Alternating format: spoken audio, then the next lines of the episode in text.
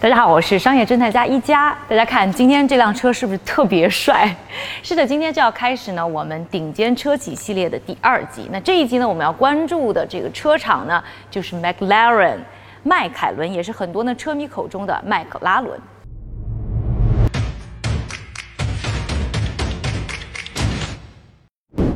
天，要和大家聊的迈凯伦呢，和上一期说到的劳斯莱斯有一个共同点，就是他们都是来自英国的名车，但是他们混的圈子却完全不一样。之前我们说到了劳斯莱斯呢，走的呢就是豪车路线，而今天要说到的迈凯伦呢，则是跑车中的战斗机。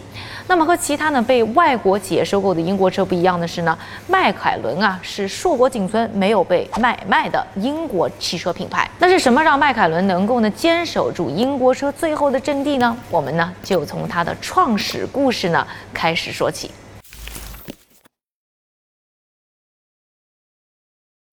在迈凯伦的历史当中呢，有两个男人啊，不得不要和大家好好说一说。首先呢，就是他的品牌创始人布鲁斯·迈凯伦。那劳斯莱斯当年呢是为了造好车而造车，而布鲁斯·迈凯伦呢，则是为了成就自己呀，而顺带造了下汽车。布鲁斯·麦凯伦呢是出生于新西兰，父亲啊在奥克兰呢经营一个汽车修理厂。儿时的时候啊，麦凯伦呢几乎所有的空闲时间都是在父亲的工厂里度过的。这样的耳闻目染，再加上男孩子天生呢就对于机械呢比较的有兴趣，所以就培养了麦凯伦啊从小对于汽车呢有无限的热情。大概呢，天将降大任于你，就必先虐你一轮。九岁的时候啊，布鲁斯·麦凯伦呢就被诊断出患有呢髋关节的疾病。接下来的两年啊，小小的麦凯伦就只能躺在家里的专用牵引床上度日了。康复以后呢，虽然呢病是好了，但是还留下呢跛脚的后遗症。对于啊十多岁的麦凯伦来说啊，这个成长当中的小插曲呢，并没有阻碍他未来呢活出传奇般的人生。跛脚后的迈凯伦呢，虽然不得不放弃呢儿时的梦想，就是当一个摩托车车手，但是啊，倒是爱上了赛车。在十四岁的那一年啊，他改造了一辆呢旧的跑车，参加了人生的第一场呢车辆爬山比赛。十六岁的时候呢，他又跟爸爸呢花了将近一年的时间，一起呢改造了一辆呢赛车。迈凯伦呢带着这辆改装车呢，就开始了自己正式的赛车生涯。I remember my first actual race. It was on a beach at a place called Murawai in New Zealand, and I was about 16. 身体上呢，虽然不如呢正常人那么灵活啊，迈凯伦呢就知道他在赛车上想要有所作为，最好的机会就是自己能够参与改造出呢最棒的赛车。所以啊，除了呢专心跟着爸爸呢一起研究呢车的改造，另外呢他还到奥克兰大学啊，在读专业的时候呢，专门是主修了和造车有关的工程学，帮助自己呢增加呢造车方面的知识理论。而赛车手迈凯伦呢，也是成长飞快啊。二十岁的时候，他就已经成为新西兰赛车圈的顶级车手。二十二岁的时候呢，他加入了 F1 Cooper 车队。没多久啊，迈凯伦呢就跑赢了1959年 F1 美国大奖赛啊，成为了当年全世界最年轻的 F1 冠军。之后的几年呢，他还拿下了摩纳哥大奖赛的冠军，还有呢勒王冠军。这两个奖啊，含金量到底有多高？你要是懂车，你一定知道。赛车手迈凯伦的人生呢，已经非常牛叉了。但是呢，他人生最精彩的部分其实才刚刚开始。这个时候啊，造车天才迈凯伦登场啦。迈凯伦呢，曾经在汽车研发的过程当中呢，发现啊，空气动力学对赛车速度的影响，并尝试呢要改变车身的部件，来实现呢更快的圈速。I jumped from the car, ran to a mechanic's toolbox, grabbed a pair of shears. And started cutting the bodywork away behind the radiator. Immediately, I began turning lap times faster than before. 而在呢车的机械方面啊，其实没有什么人懂他，包括呢他当时的车队老板啊都很不理解他，还和他呢因为发动机吵过架。最后呢，迈凯伦啊就决定，哎，自己也不跟着别人干了，还是自己创建一个自己的车队，也就是有了迈凯伦车队。一九六三年啊，在美国投资人 Ted Mayer 的支持下呢，迈凯伦啊就和他的一个好基友，也是呢这个投资人的弟弟叫 Timmy Mayer，在英国呢就创立了迈凯伦车队，并在第二年呢开始涉足呢赛车的设计，并且呢制造。一九六六年啊，迈凯伦车队呢正式开始征战 F 一。两年以后呢，也就是一九六八年啊，他们在比利时大奖赛上呢就获奖了。迈凯伦成为了 F 一历史上第二个驾驶以自己名字命名赛车夺冠的车手。那迈凯伦车队呢，在他的率领之下呢，也呢获得了年度第二的好成绩。一九六九年，也就是之后一年，迈凯伦车队呢是饱览了美加挑战赛整个赛季十一场的桂冠，牢牢地树立了迈凯伦在北美车迷心目当中的重要地位。在赛车场上证明了自己的迈凯伦呢，还有一个大的梦想，就是要制造呢高性能的公路车。可惜啊。这个愿望并没有在他有生之年达成。一九七零年啊，在一次测试的时候啊，迈凯伦驾驶的车辆突然失控了，撞上了赛道的护栏，结果呢，迈凯伦就从车中被抛了出来，当场死亡，年仅才三十二岁。造车的项目呢，也因此呢暂时搁浅了。之后啊，刚才说到的这个迈凯伦车队的投资人 Ted Mayer 呢，接管了这家公司。在不同的赛事中啊，辗转了几年后啊，Ted 呢做出了一个决定，就是放弃呢其他投资回报率过低的比赛，专攻 F1。那为什么 Ted Mayer 呢要在这个时候选择主攻 F1 呢？这里呢就要说到当时啊，F1 呢经历的转型。在转型之前呢，主管 F1 的国际汽联呢，一直在利益上呢是比较倾向于呢厂商车队的。那汽车联呢会根据呢厂商车队啊，他们对于赛车的设计呢，来规范啊其他一些呢非厂商的车队对他们提出呢额外的要求。因为呢这些呢大的车队呢能够带来呢更多的关注度和赞助，所以呢也就得到了更多的话语权。但这样一来呢，对于非厂商车队来说，其实呢就是处于一个不利，因为一直要跟着别人的标准在走，当然了，他们也非常的不满，因为呢，厂商车队呢本来就背靠着汽车制造商，在研发呀、营销方面就占有呢天生的优势。赛事主管呢再不把一碗水端平啊，这些小车队呢其实呢生存起来呢是非常困难的。在这个时候啊，一个自带 BGM 的男人呢就出现了。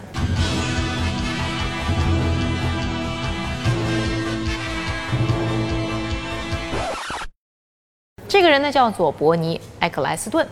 那伯尼·埃克莱斯顿呢，在一九八一年的时候啊，作为呢非厂商车队的代表呢，召集了所有的车队以及呢国际汽联的代表坐在一起，进行了一场呢长达十三个小时的谈判。这个谈判呢，在最终呢还是呢非常有成效的达成了一致，并且呢签署了第一次的协和协议。那关于啊伯尼创造的赛车商业传奇呢，我们之后有机会呢再和大家呢单独好好说一说。那经过了这次谈判以后啊，国际汽联呢就决定将 F 一的商务运营权和赛事运营权呢授权给了 F 一赛事联盟，也就是呢由联盟来管啊直播授权和赛事相关的广告赞助。另外呢，协议呢还约定啊每个车队他们的收入分配呢将和车队当年参与比赛的成绩捆绑，所以呢车队表现的越好。从联盟那里啊，可以拿到的分成也就越多。而迈凯伦呢，正好是赶上了这波转型带来的红利，同时呢，也是这个时候呢，迎来了迈凯伦事业当中第二个重要的男人，他呢就是迈凯伦的前 CEO，一个英国人叫罗恩·丹尼斯。和创始人迈凯伦一样，罗恩呢也是一个搞技术出身的。他十八岁的时候呢，就以呢实习技师的身份呢，是加入了 F1 Cooper 车队。记得吧？之前我们说到的这个迈凯伦创始人迈凯伦啊，也是曾经呢为这个车队效力过。不过两个人呢，倒是在时间上呢，完全呢是没有交集，而且呢做的事情呢也是不一样的。那比起呢技师的工作啊，很有野心的罗恩，其实呢他的梦想是要当一个车队老板。所以呢，在一九七一年的时候呢，创立了自己的车队，并且呢在 F 二和 F 三的比赛当中呢，都有非常不错的表现。那个时候呢，罗恩呢有一个重要的赞助商，叫万宝路。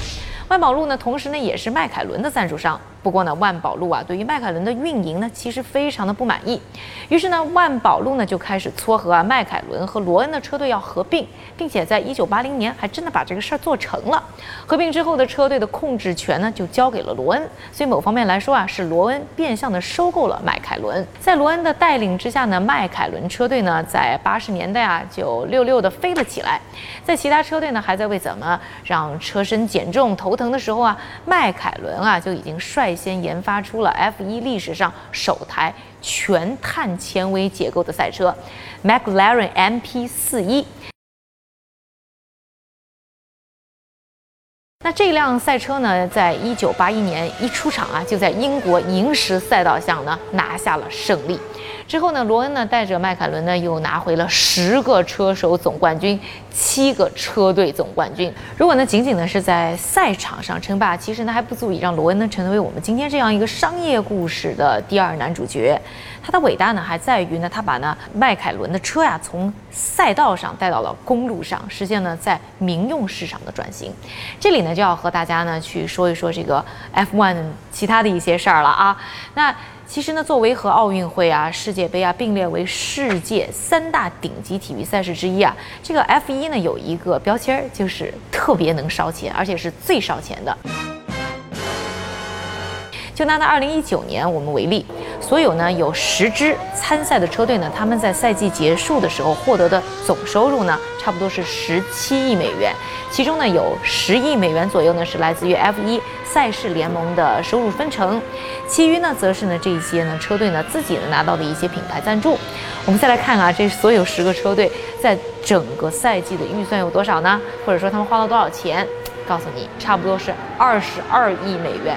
也就是说呢，一年跑下来，这些车队呢参加比赛不但是不挣钱的，而且还巨亏了五亿美元。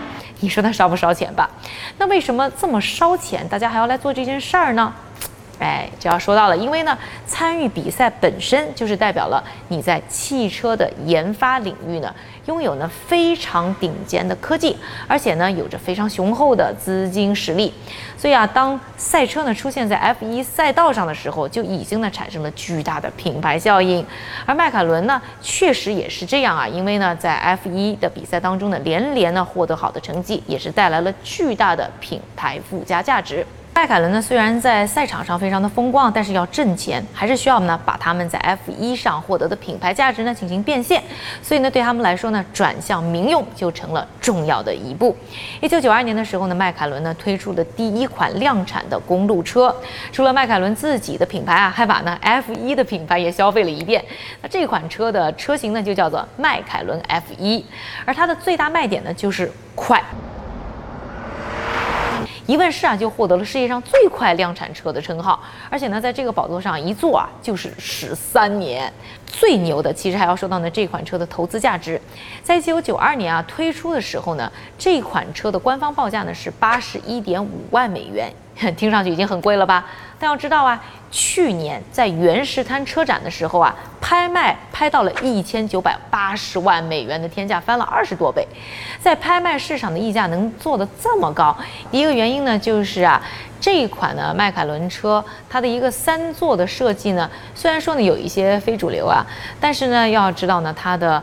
碳纤维车身，再加上呢，宝马提供的十二缸的发动机，以及呢流线型的设计，放在今天看啊，其实依然非常的酷，非常的前卫。另外呢，就是啊，它做到了真正的限量。迈凯伦 F1 的标准型车型呢，和各种的特别版车型加在一起啊，现在世界上一共也只有一百零七辆。可以说呢，迈凯伦单单这一款车呢，就奠定了自己在超跑界的地位。但其实规模并没有因此呢真正做起来。刚才也说了，只有一百零七辆嘛。